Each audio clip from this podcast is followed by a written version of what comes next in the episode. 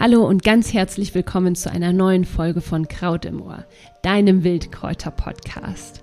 Du erfährst hier, wie du die Wildpflanzen für deine Gesundheit nutzt, sie einfach in deinen Alltag integrierst und die Wildkräuter in Küche, Haushalt und Hausapotheke sicher anwendest.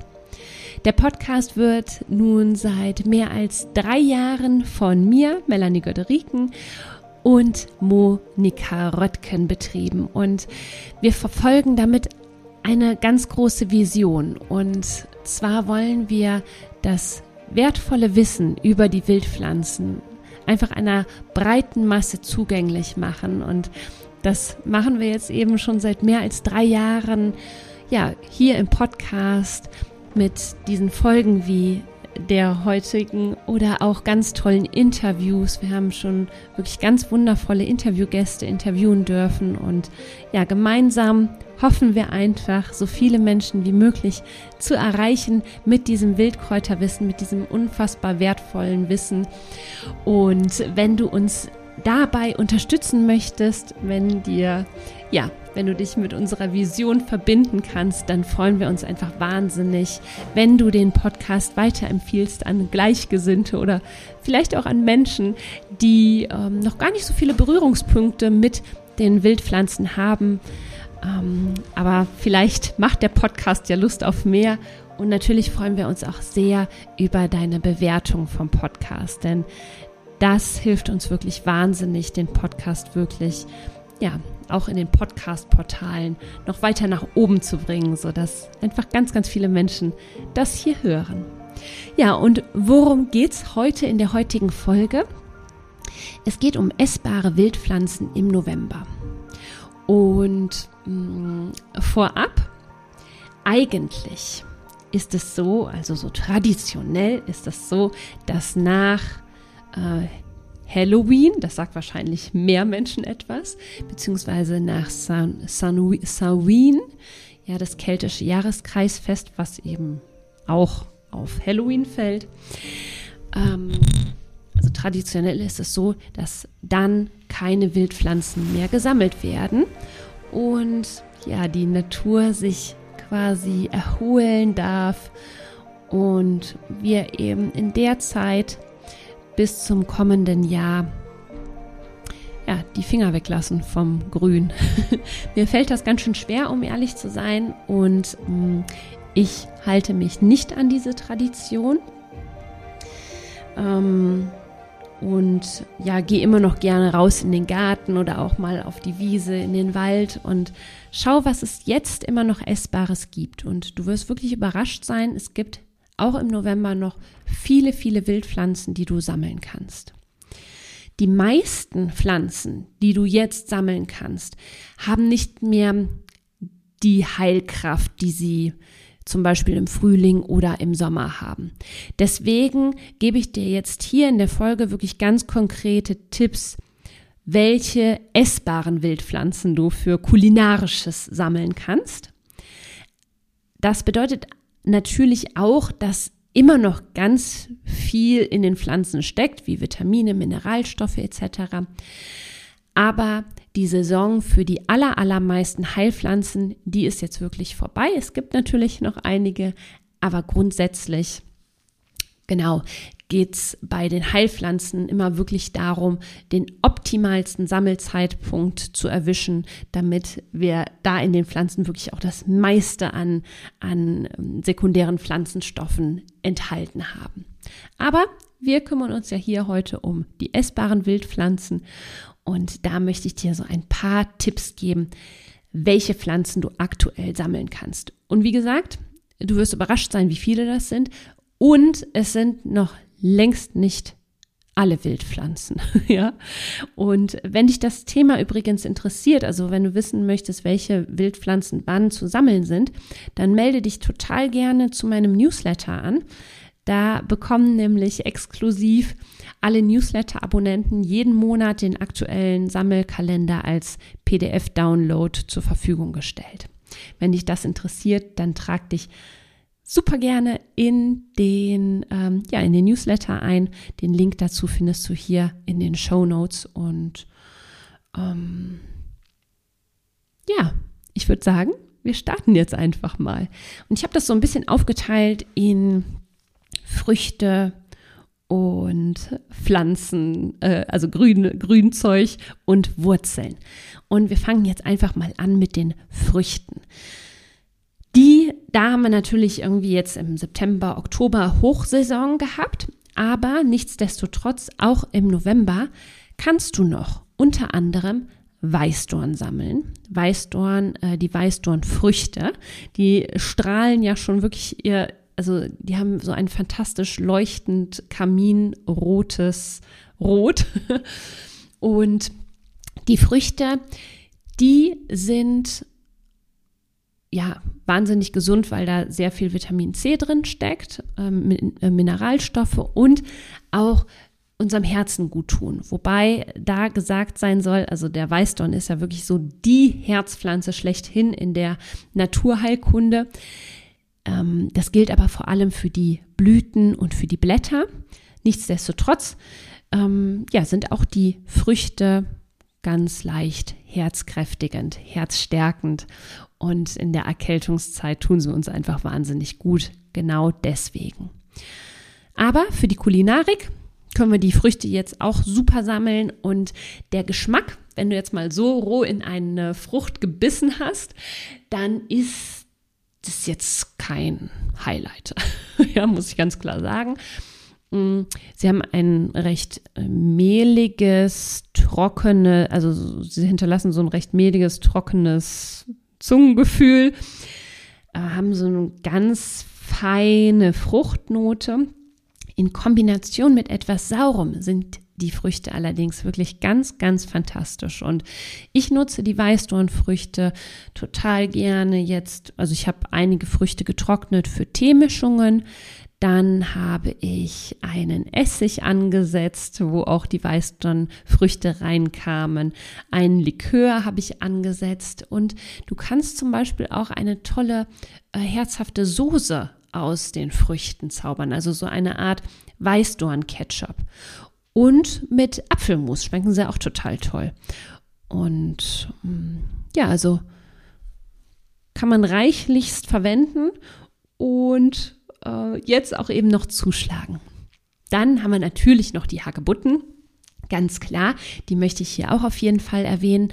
Und bei den Hagebutten, äh, das sind die Früchte der Wildrosen und Rosen. Ja, also ich bekomme tatsächlich immer wieder bei äh, Wildkräuterwanderungen die Frage gestellt, ähm, oder da fällt mir auf, dass die Leute sich wundern, dass die Hagebutten die Früchte der Rosen sind, weil es einfach irgendwie noch nicht so ganz allgemein bekannt ist. Also die Hagebutten sind die Früchte der Rosen. Alle Hagebutten sind essbar. Es ist total fantastisch. Auch die der, ähm, ich sag mal, der Zierrosen. Da solltest du aber auf jeden Fall darauf achten, dass sie nicht chemisch behandelt sind. Und dann kannst du auch die Hagebutten essen. Und Hagebutten haben einfach wahnsinnig viel Vitamin C enthalten. Es kommt sehr stark auf den Standort an. Mm, zwischen 300 bis 3000 Milligramm pro 100, äh, 100 Gramm. Und ähm, acht Hagebutten, ungefähr acht Hagebutten decken den täglichen Vitamin C-Bedarf ab. Und ja, wir haben mit den Hagebutten wirklich eine absolute Delikatesse vom Wegesrand, kann man einfach nicht anders sagen. Sie haben so ein fein säuerliches, fruchtiges Aroma. Hagebuttenmus ist mein absolutes absolutes Lieblingsmus. Es ist wirklich recht mühselig, die Hagebutten zuzubereiten, wobei es auch Zubereitungsarten gibt, die einfacher sind, wo du nämlich einfach die Kerne drin lassen kannst, ja. Und eine weitere Frage, die mich oft erreicht, ist, wann ernte ich die Hagebutten? Wenn die weich sind oder wenn die noch fest sind? Und du kannst sowohl als auch ernten, ja? Also, wenn ich zum Beispiel weiß, dass ich Hagebuttenmus machen möchte, dann ernte ich vor allem die festen Hagebutten, weil das dann für mich einfacher ist, die Kerne herauszupopeln. Ähm, wenn du zum Beispiel einen Liköransatz machen möchtest, dann kannst du auch die weichen Hagebutten verwenden, weil da kannst du sowieso die komplette Hagebutte reinwerfen, ja? Also ähm, Hagebutte halbieren oder ein bisschen klein schneiden und dann kannst du die mit den Kernen in so einen Liköransatz werfen. Also beides ist möglich, es kommt auf die ja, es kommt darauf an, wie du die äh, danach anschließend weiterverarbeiten möchtest. Ja, und was kannst du alles aus Hagebutten machen? Äh, wahnsinnig viel. Auch wieder Essig, Likör, ähm, Trocknen für Teemischungen. Du kannst auch, äh, was ich auch super lecker finde, sind äh, fermentierte Wiesenlimonaden, wo, äh, wo Hagebutte mit reinkommt, Oxymehl mit Hagebutte. Also unfassbar viel. Dann haben wir noch in meinem Früchte, in meinem Lieblingsfrüchtetrio die Schlehe. Auch eine ganz fantastische Frucht. Hier in der Eifel ist sie glücklicherweise sehr weit verbreitet, wobei ich tatsächlich dieses Jahr sagen muss, dass meine Sammelstellen alle sehr mau aussehen dieses Jahr, was mich etwas betrübt. Aber vielleicht hast du mehr Glück. es ist ja auch immer jahresabhängig, standortabhängig. Schlehen, ähm, die Urpflaume, ja. Und es ist eine Steinfrucht. Wenn du die mal roh probiert hast, da schüttelt es sich dich wahrscheinlich ganz, ganz doll. Es wird ja immer dazu geraten, dass sie vor, äh, nach dem ersten Frost geerntet werden sollen. Den kannst du natürlich auch künstlich herbeiführen. Warum ähm, brauchen sie Frost? Grundsätzlich brauchen sie nicht unbedingt Frost, damit du sie weiterverarbeiten kannst, aber durch den Frost werden die Gerbstoffe teilweise abgebaut und so bekommen sie ein etwas mildereres Aroma und ähm, ja, zieht dir nicht direkt die komplette Zunge zusammen. Und auch die Schlehen, ne, wie, wie alle Wildfrüchte im Herbst, äh, sind reich an Vitaminen, Mineralstoffen, sekundären Pflanzenstoffen. Und auch die Schlehen kannst du wirklich vielfältigst weiterverarbeiten. Hier mag ich ganz, ganz besonders den Schlehensirup. Der sieht fantastisch aus und hat ein tolles, tolles Aroma und also du kannst es einfach nicht kaufen. Ne? Das liebe ich ja sowieso grundsätzlich an allen Wildpflanzenzubereitungen. Du kannst sie nicht oder größtenteils nicht kaufen und machst dir da immer so ganz exklusive ähm, ja, Zubereitungen mit. Und Schlehenlikör ist, äh, Schlehensirup ist wirklich eine ganz, ganz große Empfehlung von mir. Schlehenlikör ist ja ganz typisch hier für die Eifel. Ne? Auch das schmeckt sehr lecker, aber ich gehe auf jeden Fall mit dem Schlehensirup. Gut, das waren die Wildfrüchte, die ich dir vorstellen möchte. Dann gibt es noch die Wurzeln, die du jetzt sammeln kannst. Und da fällt mir jetzt bei den essbaren Wurzeln vor allem der Löwenzahn ein. Ja, eine Pflanze, die du definitiv jetzt gut äh, ernten kannst. Mm, die Wurzeln, die kannst du richtig schön ja, in Gemüsepfannen mit reinschnippeln oder auch für Teezubereitungen trocknen. Ja, äh, auch super, super schön. Und natürlich Löwenzahn-Kaffee daraus herstellen. Also Löwenzahnwurzel auch vielseitig einsetzbar. Eine weitere Wurzel, die du jetzt ernten kannst, ist die Nelkenwurz. Ja, ein Gewächs, das du vor allem im Wald findest, am Waldrand findest. Und mh, mm, die Wurzel, die kannst du richtig gut verwenden ähm, als, als Gewürz. Tatsächlich hast, hat sie so ein ganz leichtes Aroma nach Nelke. Also du kennst ja das Nelkengewürz. Und wenn du die Wurzel erntest, die sollte übrigens vor der Blüte ähm, geerntet werden, dann hat sie wirklich ein, das, also ein intensiveres Aroma. Wenn du die Wurzel erntest und dann mal daran riechst, sie hat wirklich ein ganz fantastisches Aroma. Und so kannst du eben auch die Nelkenwurzwurzel zum Würzen äh, verwenden, alternativ zur Nelke. Finde ich total schön. So, und als letztes möchte ich dir noch ein paar Wildkräuter vorstellen, die du jetzt noch super gut sammeln kannst. Und glaub mir, wenn du die Augen aufhältst, du wirst überrascht sein, wie viel frisches Grün du auch noch im November findest. Denn das Schöne ist, es sind im September oft nochmal irgendwie die Wiesen gemäht worden, die Wegesränder gemäht worden und was passiert? Zum Beispiel wächst, der, wächst die Brennnessel gerade nochmal neu nach, ja. Also das heißt, du kannst auf jeden Fall jetzt nochmal Brennnesselspitzen sammeln, Die sind natürlich super fantastisch als Spinatersatz oder du kannst es auch jetzt immer noch trocknen und für Teezubereitungen verwenden. Aber ne, wie gesagt, Heilkraft ist jetzt nicht mehr die wie im Sommer oder im Frühling. Nichtsdestotrotz, ne, also ich finde einfach jetzt für die Kulinarik, für die Küche, für frisches Grün im Smoothie oder eben als Spinatersatz ist die Brennnessel jetzt definitiv immer noch absolut top. Die Taubnessel. Auch die Taubnessel äh, findest du wieder. Also ich hatte tatsächlich jetzt im Sommer zum Beispiel im Garten äh, ja gar keine Taubnessel mehr.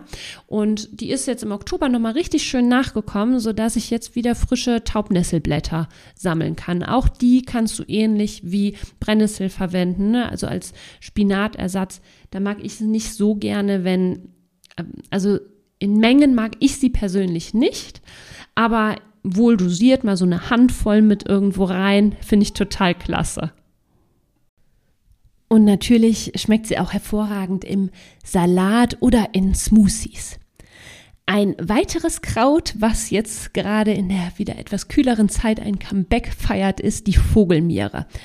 Das ist ja eines meiner absoluten Lieblingskräuter, weil sie, du kannst sie wirklich als äh, Salatersatz essen und Du findest sie relativ häufig auch. Also achte mal, wenn du auf Wiesen unterwegs bist, an Wegrennern unterwegs bist, dann irgendwo wird dir auf jeden Fall die Vogelmiere über den Weg laufen. Das ist ja so ein Kraut, was du im Sommer kaum findest. Sie mag lieber die etwas kühleren Temperaturen. Und ähm, ja, bei mir ich hatte ja letztens das wundervolle Erlebnis. Ich habe ein, ein Hochbeet, wo super viel Vogelmiere wieder frisch gewachsen war. Und das hat mein Mann komplett, ähm, ja, von, ich sag mal, in Anführungszeichen vom Unkraut befreit, ja. Ich bin fast von übergekippt, als ich das äh, festgestellt habe, weil ungefähr zwei Wochen vorher hatte er die Wiese um dieses Hochbeet herum auch schon gemäht und auch da stand super viel Vogelmiere. Also im Garten wurde jetzt zweimal bei mir die Vogelmiere entfernt, was ich nicht lustig fand. Aber ich glaube, ich habe ihn jetzt so weit, also dass ähm, ihm das nicht mehr passiert. Aber genau, Vogelmiere, vielleicht hast du sie, hast du das große Glück und du hast sie im Garten. Halt mal Ausschau danach. Wie gesagt, die Vogelmiere, die hat keinerlei Nebenwirkungen. Du kannst wirklich eine komplette Salatschüssel voller Vogelmiere essen. Das Schöne ist ja auch, dass sie so ein wirklich recht mildes Aroma hat. Irgendwie auch so schön knackig dabei ist. Wirklich wie so ein richtig guter Salat. Ein bisschen mehr Aroma als ein normaler Salat, sage ich mal. Also ganz, ganz fantastisch.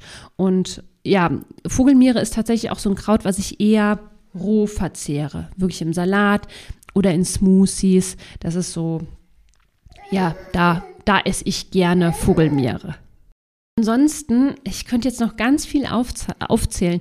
Gänseblümchenblüten kannst du tatsächlich jetzt noch super gut sammeln. Du findest auch auf jeden Fall noch Labkräuter. Wiesenlabkraut, Klettenlabkraut, das echte Labkraut. Auch hier halt unbedingt mal die Augen auf. Gundermann, ja, auch so ein ganz fantastisches Pflänzchen. Ich liebe es über alles. Auch das wirst du jetzt im November noch super gut sammeln können. Ja, also halt unbedingt mal die Augen äh, auf. Auch wenn jetzt die dunkle Jahreszeit Einzug gehalten hat und ähm, ja, es äh, langsam dem Winter zugeht, Du wirst jetzt noch fündig werden, du wirst auf jeden Fall noch frische Wildpflanzen finden und dabei wünsche ich dir ganz viel Spaß. Und ich fasse jetzt noch mal kurz für dich zusammen, was du auf jeden Fall im November noch finden wirst, sind Weißdornfrüchte, Hagebutten, Schlehen, dann auf jeden Fall Löwenzahnwurzel, Nelkenwurzwurzel und jede Menge Grün wie Brennnessel, wie die Taubnessel, wie die Vogelmiere, Gänseblümchen, ach, ähm, Löwenzahn fällt mir gerade übrigens noch ein, Spitzwegerich, Gunder, Gundermann oder beziehungsweise Gundelrebe. Ja, also die ganzen Labkräuter, also Wiesenlabkraut, Klettenlabkraut, echtes Labkraut. Du siehst, es gibt noch einiges zu sammeln im November. ich wünsche dir einen wundervollen Tag. Ich hoffe sehr, dass dir die Folge gefallen hat. Und wenn dem so sein sollte, dann freuen wir uns sehr über deine Weiterempfehlung, über deine Bewertung auf den einschlägigen Podcast-Portalen. Und ja, ich wünsche dir einen ganz wundervollen Tag. Schön, dass du wieder eingeschaltet hast. Und bis zum nächsten Mal. Tschüss, deine Melanie.